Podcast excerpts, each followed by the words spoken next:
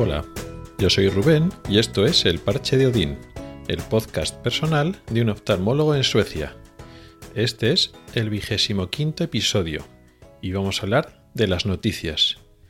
Y no es que tenga que daros ahora noticias, hablo de las noticias en general, del telediario, de cómo se tratan o cómo son las noticias aquí en general, en los medios de comunicación, vamos a decir, tradicionales, en comparación con España.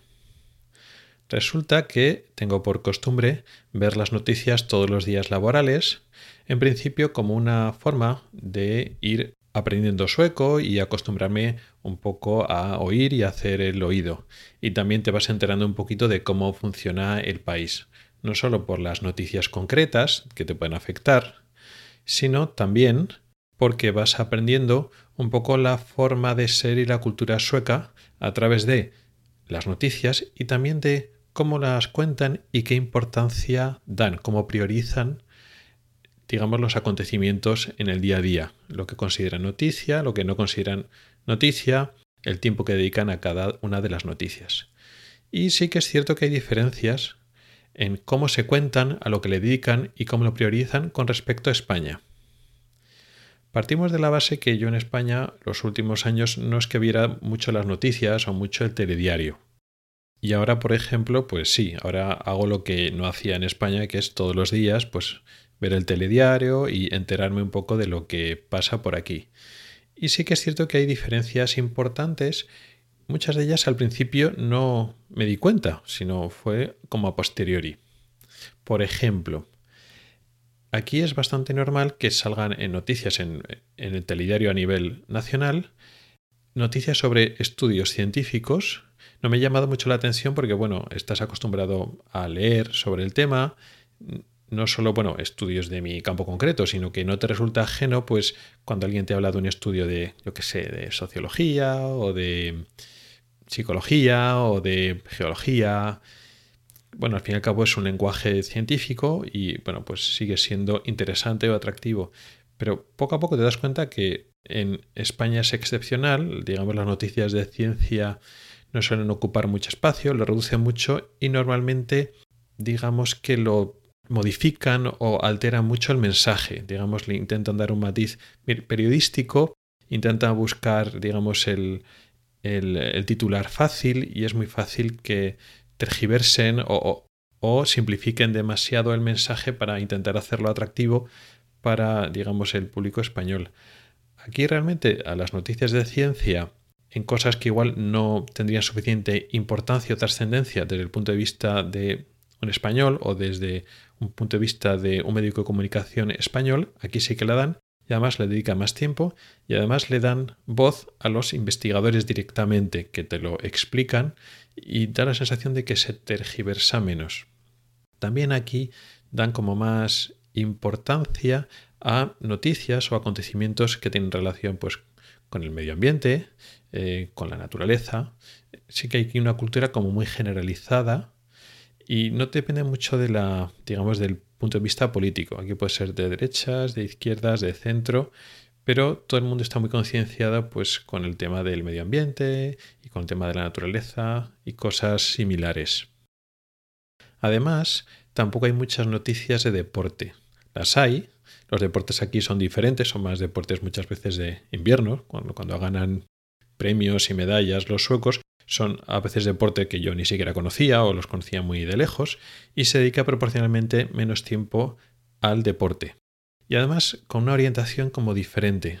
Hay veces que puedes oír noticias relacionadas con el deporte, pero más desde un punto de vista social. Le dan mucha importancia al deporte que practica la población, y estimular el deporte, digamos, a, la población normal, a los suecos, que el deporte de élite, por decirlo así, ¿no? El deporte de unos pocos que también hay noticias, pues Funirta de tal ha ganado la medalla de oro en la competición de no sé qué, vale, sí, sale. Pero igual hay más noticias de deporte que tienen relación pues, con el deporte que se practica en un área en concreto, eh, digamos mejoras o, problemas que tienen porque no pueden practicar tal deporte digamos que entiende el deporte como una actividad global, social que practica la población y hay noticias a ese respecto más que el deporte de élite. Aparte de eso, Por supuesto, también hay noticias de índole político. Pero, como me decía un, amigo, aquí es muy aburrido. Aquí las noticias son aburridas en comparación con España. En España eh, las noticias políticas y las declaraciones de los políticos tienen mucho más salseo, ¿no? Hay mucha más confrontación directa. Aquí las confrontaciones o los diferentes puntos de vista son mucho más sosegados, mucho más tranquilos y mucho más calmados, desde el punto de vista de un español, claro. Entonces pueden parecer que son noticias más aburridas o por lo menos la confrontación no es como entiende un español. Pues eh, partido tal dice una cosa y el otro partido opina algo diferente. Claro, ves, oyes las declaraciones y les ves declarar uno que dice una cosa y otro otra y es que no tiene que ver con, con España. En España parece que se, tratan, se lanzan los trastos a la cabeza y se dicen eh, muchas cosas y entonces el otro no tiene ni idea y está diciendo una burrada y yo tengo la absoluta razón y el otro está totalmente equivocado y aquí no es así, pues tiene discrepancias, pero por lo menos no lo expresan de una forma tan radical, si lo queremos decir así, como en España.